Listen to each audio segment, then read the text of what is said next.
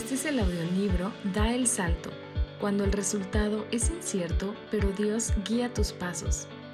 Escrito y narrado por Andrew Moses.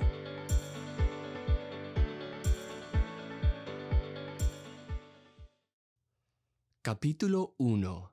Adentrarse en la caverna. Seguir a Cristo es un riesgo. Reclínate hacia atrás. Este es un buen consejo si descansas en un sofá o si viajas en primera clase a bordo de un avión. Pero yo no me encontraba en ninguno de esos lugares. La persona que me dijo que me reclinara acababa de amarrar mi arnés de rapel a una cuerda. Así que, doblando mis rodillas, dejé que esto sostuviera mi peso corporal. La cuerda se alargó hasta quedar tensa. Al dar unos pasos hacia atrás, desafié la gravedad caminando sobre una superficie vertical. Respiré una bocanada de aire limpio y pisé con cuidado, tratando de esquivar pequeños obstáculos como grietas y repisas. A mi lado, chorros de agua se apresuraron a lanzarse. Al mirar hacia arriba, vi que las paredes al frente, a los lados y detrás de mí se unieron hasta formar un borde continuo. Era la boca de una caverna.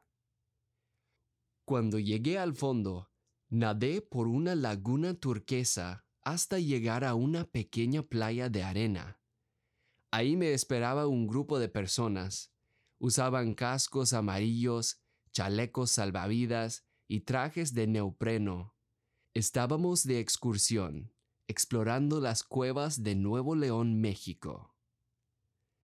El risco de donde yo me había bajado era un triángulo de luz deslumbrante, como si parte de la bóveda de una catedral se viniera abajo.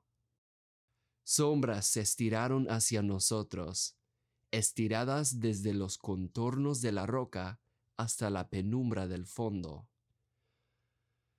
El guía nos llamó la atención y lo seguimos hacia un pasaje subterráneo. Dejando atrás la luz del sol, alcancé a ver las formaciones de estalactitas y estalagmitas en la sombra, pero mientras proseguíamos, el entorno desaparecía poco a poco en la oscuridad. Eventualmente nos detuvimos. Siéntate en el agua. Deja que la corriente te lleve. El guía gritó sobre el ruido del río. Frente a mí, apenas pude asimilar la forma de un tobogán natural de piedra caliza que el río escarbó. El torrente fluía hacia las entrañas de la gruta. ¿Dejo que me lleve? Mi vista no penetraba en las sombras. ¿Qué tan empinado estará? ¿Qué tan profundo será la bajada? No contaba con una cuerda esta vez. Esto es un riesgo, pensé. Es en esos momentos cuando doy un salto que me siento más vivo que nunca. Dar el salto es mi metáfora de confiar y ver cómo sale. No siempre se necesita un precipicio y agua, solo algo que valga la pena y un poco de valentía. A veces, el salto consiste en conocer a alguien nuevo, como en este caso. Juan estaba de nuevo allí con dos de sus discípulos. Al ver a Jesús que pasaba por ahí, dijo, Aquí tienen al Cordero de Dios. Cuando los dos discípulos le oyeron decir esto, siguieron a Jesús. Jesús se volvió y al ver que lo seguían, les preguntó, ¿Qué buscan? Rabí, ¿dónde te hospedas? Rabí significa maestro. Vengan a ver, les contestó Jesús. Ellos fueron y vieron donde él hospedaba, y aquel mismo día se quedaron con él. Eran como las cuatro de la tarde. Andrés, hermano de Simón Pedro, era uno de los dos que, al oír a Juan, habían seguido a Jesús.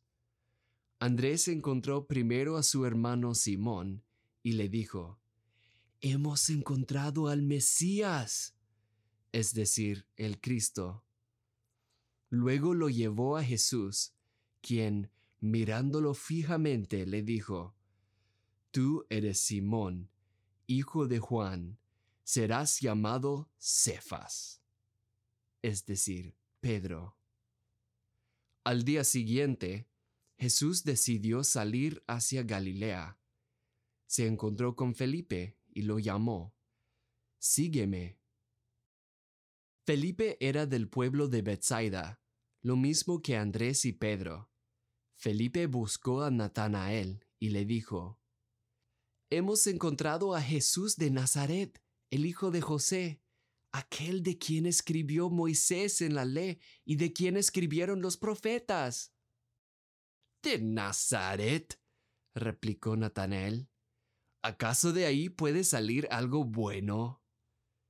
Ven a ver, le contestó Felipe. Juan 1, 35 a 46. Estos hombres vieron algo en Jesús. algunos les llamaba la atención que él era un rabí, un maestro. A otros les interesaba que por fin encontraron al Mesías, el esperado Rey y Libertador de Israel. Algunos vieron en Jesús el cumplimiento de las profecías de hacía siglos. Lo que los discípulos vieron en él fue suficiente para que tomaran acción. Dejaron sus trabajos, dieron un beso de despedida a sus familias y lo siguieron. Creo que esa es la esencia de ser un discípulo. Ves a alguien a quien admiras y amas y caminas sobre sus pisadas. Puede ser que tú veas algo en Jesús. Yo sí, desde niño. Sé que Él me ama y que Él me salva de mi pecado, el cáncer de mi alma. Sé que pertenezco a su familia y que Jesús va a destruir la muerte. Estas son las promesas sobre las cuales construyo mi vida. Pero quizás tú aún no estés convencido de lo que acabo de mencionar. Si tienes tus reservas, esto no molesta a Jesús. No dijo a la gente que tuvieran fe ciega. Dijo, vengan a ver, porque estaba dispuesto a ganar su confianza. Si quieres venir a ver, todo inicia cuando lees la Biblia. Te sugiero que apartes tiempo regularmente y que disfrutes la lectura con un café. Vas a ver que Él es un maestro experto. Si prestas atención, sus enseñanzas te sorprenderán, darán vueltas por tu cabeza y probablemente encontrarás frases que has oído desde tu niñez.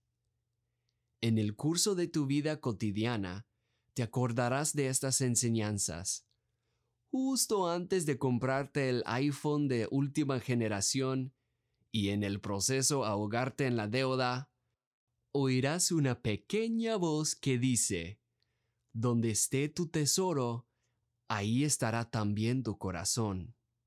Mateo 6:21. Al momento que tomes represalias a tu rival, la voz te dirá, Dichosos los de corazón limpio, porque ellos verán a Dios. Dichosos los que trabajan por la paz, porque serán llamados hijos de Dios. Mateo 5, 8 a 9. Es como si treparas por el bosque, quitaras una rama que tapaba el camino y, he aquí, una cascada que no esperabas Estoy convencido de que Jesús es un guía que conoce todos los saltos del río y te invita a hacer clavadas de cada uno. Pero en ese momento debes tomar una decisión. Puedes tomar tu propio camino o puedes seguir su llamado y tirarte. Muchas personas ven los dichos de Cristo Incluso aprecian la vista, pero se van sin hacer nada al respecto. ¿Por qué hacen eso? Supongo que un salto significa perder el control. En el aire están a merced de la gravedad, así que la mayoría de la gente se pone en el risco, ve la bajada desde varios ángulos y pregunta qué tan alto está. Quizá quieran ese dato para hacer cálculos de física. Eso es entendible, porque las ecuaciones les dan el resultado sin que siquiera intenten. Pero espérame, dicen. Revisan su hoja una vez más y las cifras no cuadran. De querer seguir a Cristo, sí quieren. Lo que dice es bonito, pero se ve imposible en la práctica. No voy a negarlo. Él es un peligro. Pondrá tu comodidad en peligro, también tu autosuficiencia. Cualquier amo que se adueñe de ti, sea el amor al dinero o la sensualidad, estará amenazado. Jesús no te garantiza el resultado inmediato. Si decides hacer bien a tu rival porque crees que son Dichosos los que trabajan por la paz. Quizá tu enemigo cambie de corazón, con lágrimas, y se convierta en tu mejor amigo. Ha pasado. O quizás aproveche de tu misericordia para darte una puñalada. También ha pasado. Ahí, parado en el risco, lo único que necesitas calcular es lo siguiente. Si confío en Jesucristo en lo seguro, ¿confío también en lo desconocido? El río me arrastró profundamente bajo tierra, abajo, serpenteando, una caída libre. Luego de un momento, paró el movimiento. Mi chaleco salvavidas me jaló a la superficie de una laguna. Nadé a tientas escuchando la resonancia acústica del agua que se movía por la negrura. Unos momentos más y un hilo de luz entró por la salida de la gruta. Rayos del sol curvados por el agua empezaron a bailar sobre el techo. Emergí de la cueva a la luz del día, donde el aire vibraba con el zumbido y el calor de la selva. Los otros exploradores y yo flotamos juntos, mirándonos con asombro alegre por lo que vivíamos.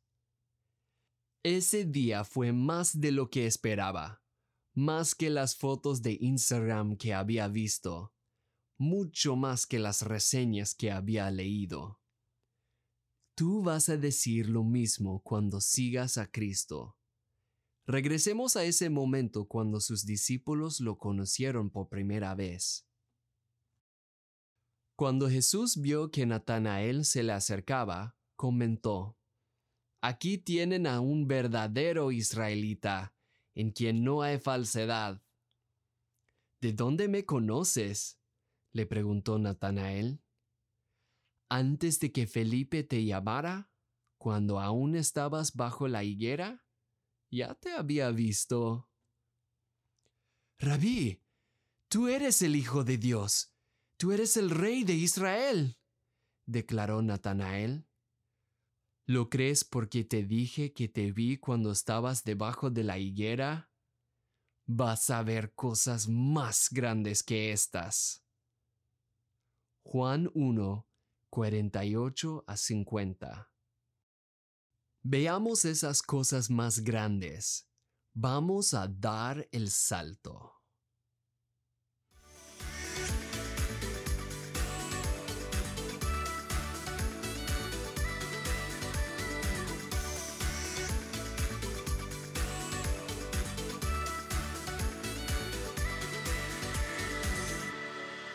Gracias por escuchar este capítulo de Da el Salto.